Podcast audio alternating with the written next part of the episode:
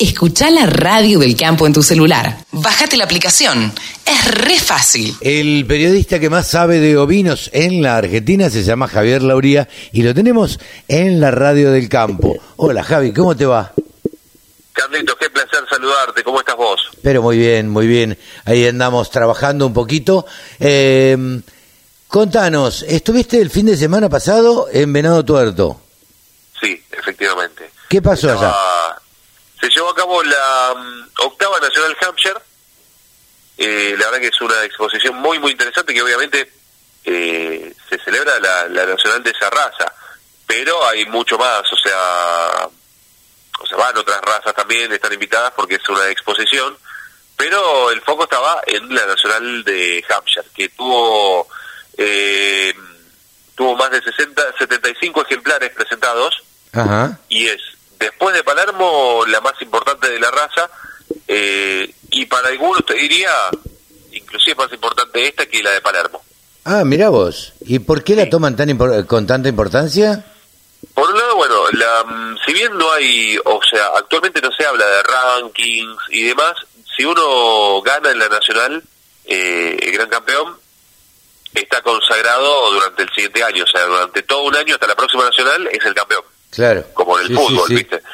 Este, o como cualquier otra disciplina. Y le dan mucha mucha bola porque se lleva de- eh, se lleva a cabo en varias sedes, pero las las dos más importantes son Río Cuarto, como se hizo el año pasado, y porque hay muchas cabañas en la zona, así que hay una competencia muy muy fuerte, y Venado Tuerto, donde se hizo este año. Anteriormente se había hecho en Gualeguaychú, que también tiene una cantidad importante de cabañas cerca, pero esas dos plazas, tanto Río Cuarto como Venado Tuerto, son eh, feroces.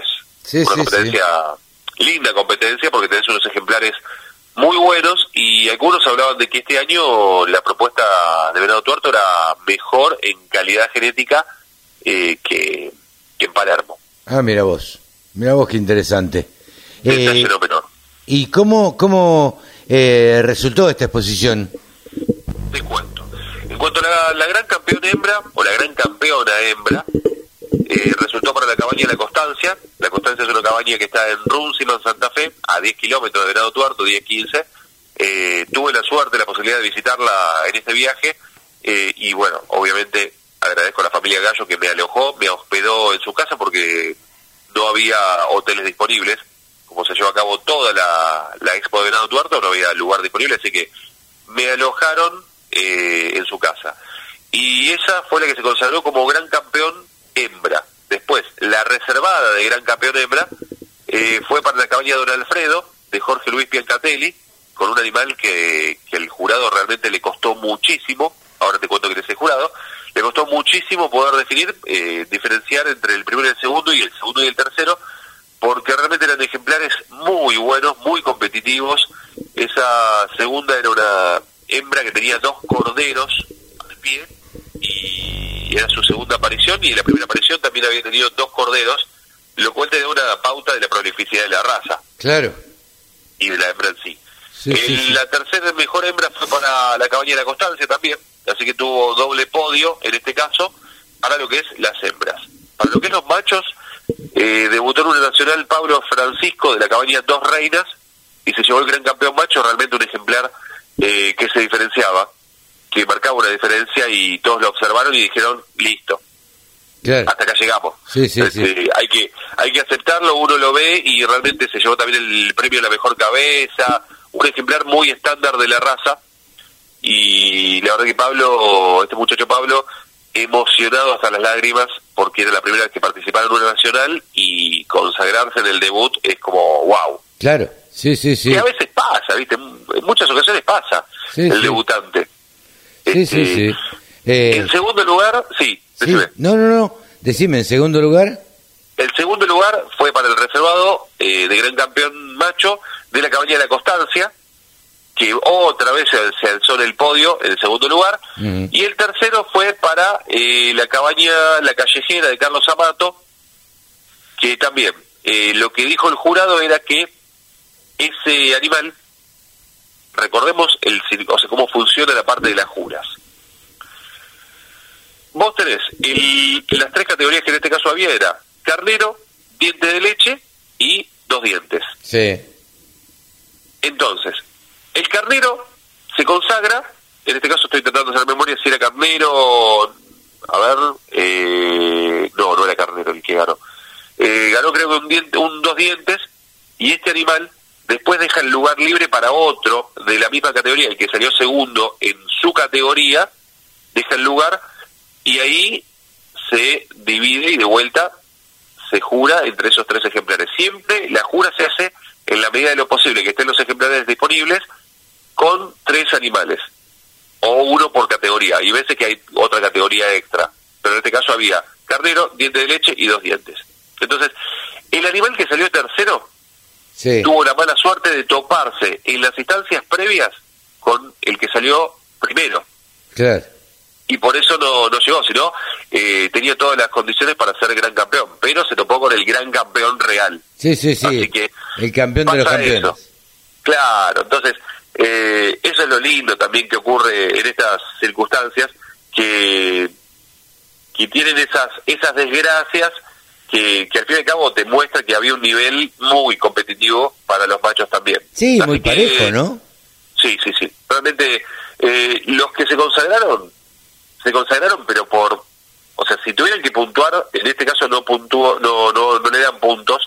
Eh, hay jurados que sí. El jurado que estuvo en Palermo para Dorper había, o sea, le ponía a cada ítem un puntaje, sumaba y en función de ese puntaje era el gran campeón. Así lo hacen algunas algunas razas o algunos jurados, otros definen y miran más que más que darle un puntaje hacen una ponderación.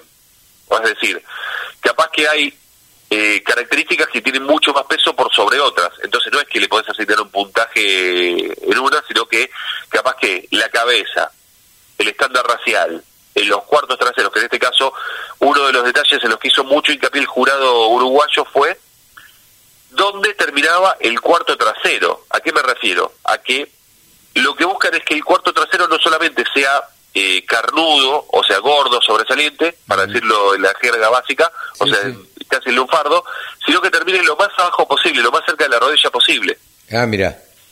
porque eso le da otras características. Es decir, eso también se hereda, esa terminación del, del músculo. Claro, claro, claro. Es decir, no solo lo prominente, sino que también sea un, un, un- o sea, o, o sea, un resto que, que tenga más largo ese, ese corte, porque siempre se dice que en los animales carniceros lo mejor está de la mitad del animal hacia atrás. Claro, claro. Así que Eh. eso fue uno de los ítems que cuando todos, todos los que estábamos ahí, observamos en las devoluciones que daba el jurado, decía, eh, se fijaba puntualmente en eso, fue uno de los que, eh, las características que ponderó como una de las más importantes. Javi, ¿qué es lo que viene para adelante? Se viene eh, fuera del país, Estello, eh, la Expo Estello que es en Brasil, o sea, o mejor dicho, la Expo Inter que es en Estello, Ajá. Eh, después tenemos Expo Prado en Uruguay Ujú. y tenemos que ahí vamos a estar ya recontra confirmados. Eh, Pablo Crescano y yo vamos a ir a la Nacional Texel el 1, 2, eh, 1 y 2 se hace en el marco de la 75 quinta exposición de Jesús María. Ah, mira vos. Esto, la Expo de Jesús María se hace del 1 al 4 de septiembre y la Nacional Texel se hace del 1 y 2 de septiembre. Ahí. El Ajá. 2 es el día de juras y remates, todo junto. Allá mismo van a estar ustedes. Sí, vamos a estar ahí cubriendo en forma exclusiva para Texel esos dos días y después, bueno, estaremos haciendo un poco de lío como hacemos cada vez que viajamos a algún lugar cubrir algún evento. Claro. Eh, escúchame una cosa. Eh, ¿Tenés programada alguna charla? sí. Bien. 13 de septiembre, la próxima charla, ¿Cuándo? 13 de septiembre. 13 de septiembre. Sí, segundo martes de, de septiembre, como siempre, cada segundo martes del mes, eh, tenemos una charla. Eh, te voy a tirar solo un dato, y es que en este caso el entrevistado es un chileno, Ajá. este y después déjame dosificarte para el sábado próximo. Para el sábado que viene. Claro. Claro. Un Este, chileno que viene a hablar exclusivamente o que va a hablar exclusivamente de, de ovejas. Eh, ¿Tienen, ¿tienen Sí. mucha oveja en Chile?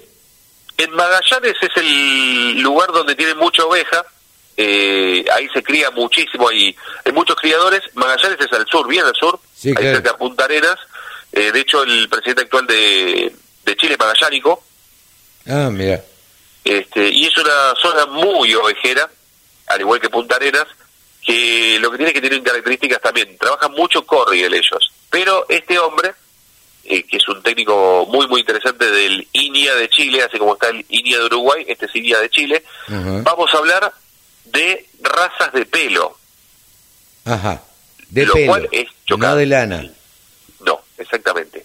Es chocante para muchos porque ahí, o sea, el, el chileno es como muy muy pragmático en ese aspecto y, y- y te descarta, te dice, no, no, no, pelo no, pelo no, lana. Vas en una zona de frío. Claro, Eh, claro. Pero es interesante poder hablar de ese tema eh, porque me parece que está bueno también hablar de las producciones, pero no puntualmente de una raza, o sea, de una raza, sino más bien de la producción carnicera en una zona que tiene una tendencia más bien lanera o doble propósito. Ujú. Bueno, bien, me parece mucha, bastante actividad, movidito va, va a andar. Sí, sí, sí, sí, sí. Sí, después está el Congreso de la CAPOC el 20, 21, En octubre. 22 y 23 de octubre. Eh, y hay programados un par de viajes más ahí que tenemos que terminar de confirmar. Pero la verdad que hay mucha actividad, mucho por delante. Bueno, de acá a fin de año, mucha actividad en el sector ovino entonces. Gracias, Sin Javi. A vos, Carlitos, buen fin de semana. Saludos a los oyentes. Un abrazo grande. Javier Lauría, el periodista que más sabe de ovinos en la radio del campo. Con un solo clic, descarga la aplicación La Radio del Campo. Después, solo tenés que ponerte a escuchar tu radio.